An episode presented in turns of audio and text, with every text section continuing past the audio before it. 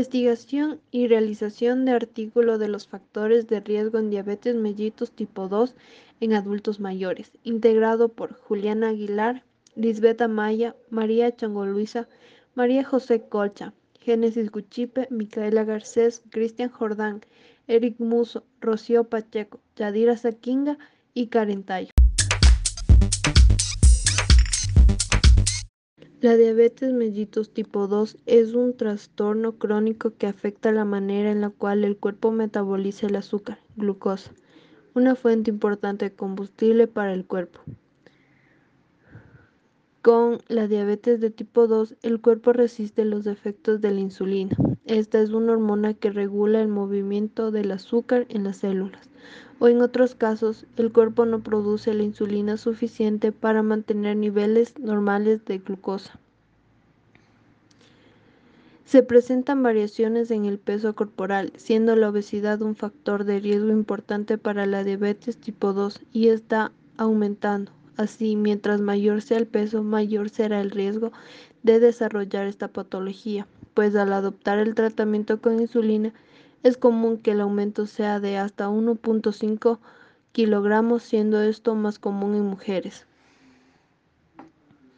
Por eso es importante considerar mantener un peso saludable, así los niveles de grasa y azúcar en sangre serán menores. Actualmente la prevalencia de la diabetes mellitus tipo 2 ha aumentado con rapidez en los países de ingresos medianos y bajos. Según las proyecciones de la OMS, para el 2030, la diabetes será la séptima causa de mortalidad y de la misma forma se estima que uno de cada diez adultos mayores serán insulino dependientes.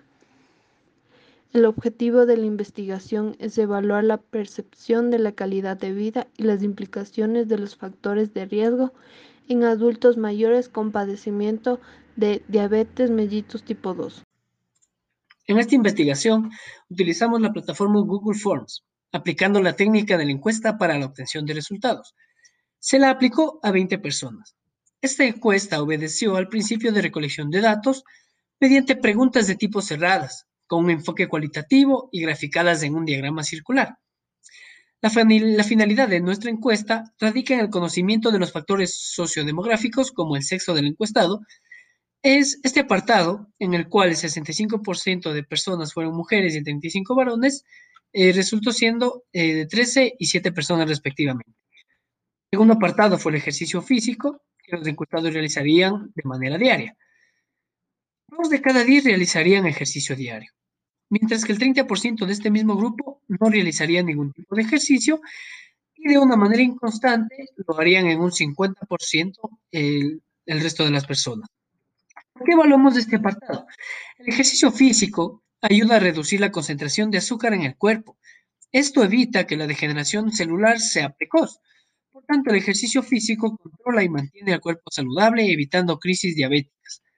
En el tercer punto, evaluamos el consumo de psicoactivos, entregándonos una visión general de este factor, pues al menos un 35% de los encuestados ha consumido alcohol, un 5% el tabaco y el 15% otro tipo de sustancias.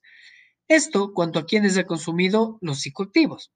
Es así que el 45% restante no consumió ningún tipo de sustancia.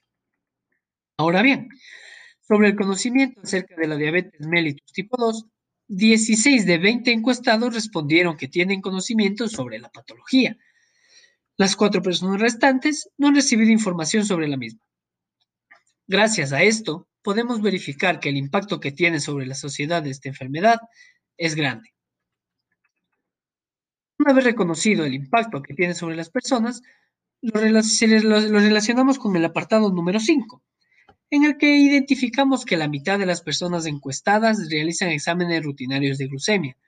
Este factor está ligado a la facilidad económica que presenta el individuo, pues el 50% de, de personas se realiza un control de glucemia. Tan solo un 10% de estas tiene la posibilidad de realizar un control diario. Otros, por su parte, lo harán de manera mensual. Esto representa un 30% del total. Y otra rutina obtenida es del control de manera semestral, perteneciendo al 40% y finalmente de manera anual en un 20%. Por otra parte, esto solo indica el control responsable de las personas en torno a su salud. Si bien el 50% de los encuestados se realizaba un control rutinario, el porcentaje de casos de esta enfermedad dentro de este grupo es del 85%, recalcando que el caso positivo puede ser propio del encuestado o de un familiar. En un enfoque subjetivo, se evaluó la respuesta de estas personas al recibir un resultado positivo en el diagnóstico de la enfermedad.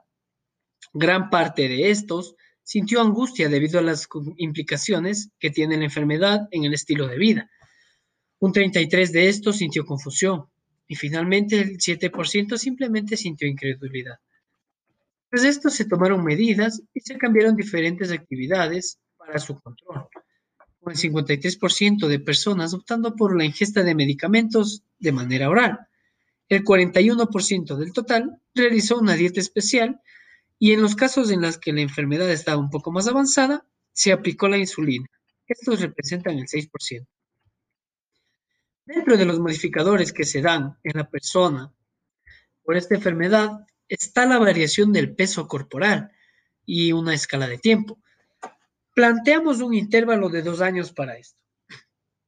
De las personas con la patología, el 80% de estas presentaron una variación considerable de su peso en el intervalo de tiempo de dos años y el 20% no observó un cambio relevante.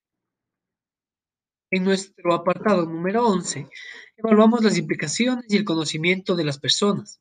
Se preguntó acerca del pie diabético y de su conocimiento sobre este.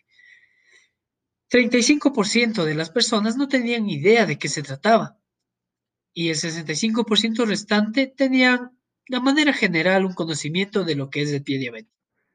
Por esto sabemos que la diabetes es una enfermedad que requiere control frecuente. Así verificamos qué tipo de alimentos están dispuestos y consideran que provocan un cambio positivo a la afrontación de la enfermedad. Entre los alimentos que más se consideraron está el pollo y las carnes, los aceites y las grasas, las comidas preparadas y las gaseosas, representando al 5, 30, 25 y 40% respectivamente. Relacionado a esto, también se investigó el cambio en la ingesta de azúcar y el uso de sustitutos. Casi la mitad de ellos eh, en un 45% para ser exactos, no consumían ningún sustituto. Un 30% otro tipo de sustituto que no se había evaluado en la encuesta. El 20% del total eh, utilizó el sustituto llamado sucralosa y un 5% el xilitol. Finalmente, consultamos a este grupo de personas de dónde se adquirió esta información acerca de la diabetes mellitus tipo 2. Entre los medios que más utilizaron estaban los medios sociales como la salud, eh, los centros de salud privados, medios sociales como la familia y amigos, el Internet y centros de salud públicos y finalmente la radio o televisión, siendo un 5, 20, 35 y 40% respectivamente. En conclusión, la diabetes mellitus tipo 2 afecta gravemente a los ancianos debido a diversos factores que incrementan esta enfermedad, como es consumir alimentos dulces, tabaquismo, generando un círculo vicioso. Es necesario evitar el consumo de sustancias nocivas para no tener repercusiones en la salud a futuro. También se sugiere llevar a cabo actividad física en un promedio de media hora diaria Realizar el examen de glucemia también favorece a recibir un tratamiento oportuno, evitando así la muerte por padecer esta patología. Además, se recomienda conocer qué fármaco es el correcto para su tratamiento, evitando reacciones posteriores. Para la obtención de información es necesario que se tenga una mayor información acerca de la diabetes mellitus para así conocer ciertas complicaciones que acarrea esta enfermedad, como es el caso del pie diabético, hiperglucemia, ceguera, enfermedades renales, enfermedades cardiovasculares, neuropatías, entre otras, con el fin de que el paciente se mantenga actualizado y se prevenga de contraer alguna de estas complicaciones. En cuanto a la dieta, se necesita eliminar tanto el consumo de gaseosas, reducir la ingesta de aceites, grasas y eliminar comidas con gluten, ya que es muy importante para mantener un peso saludable.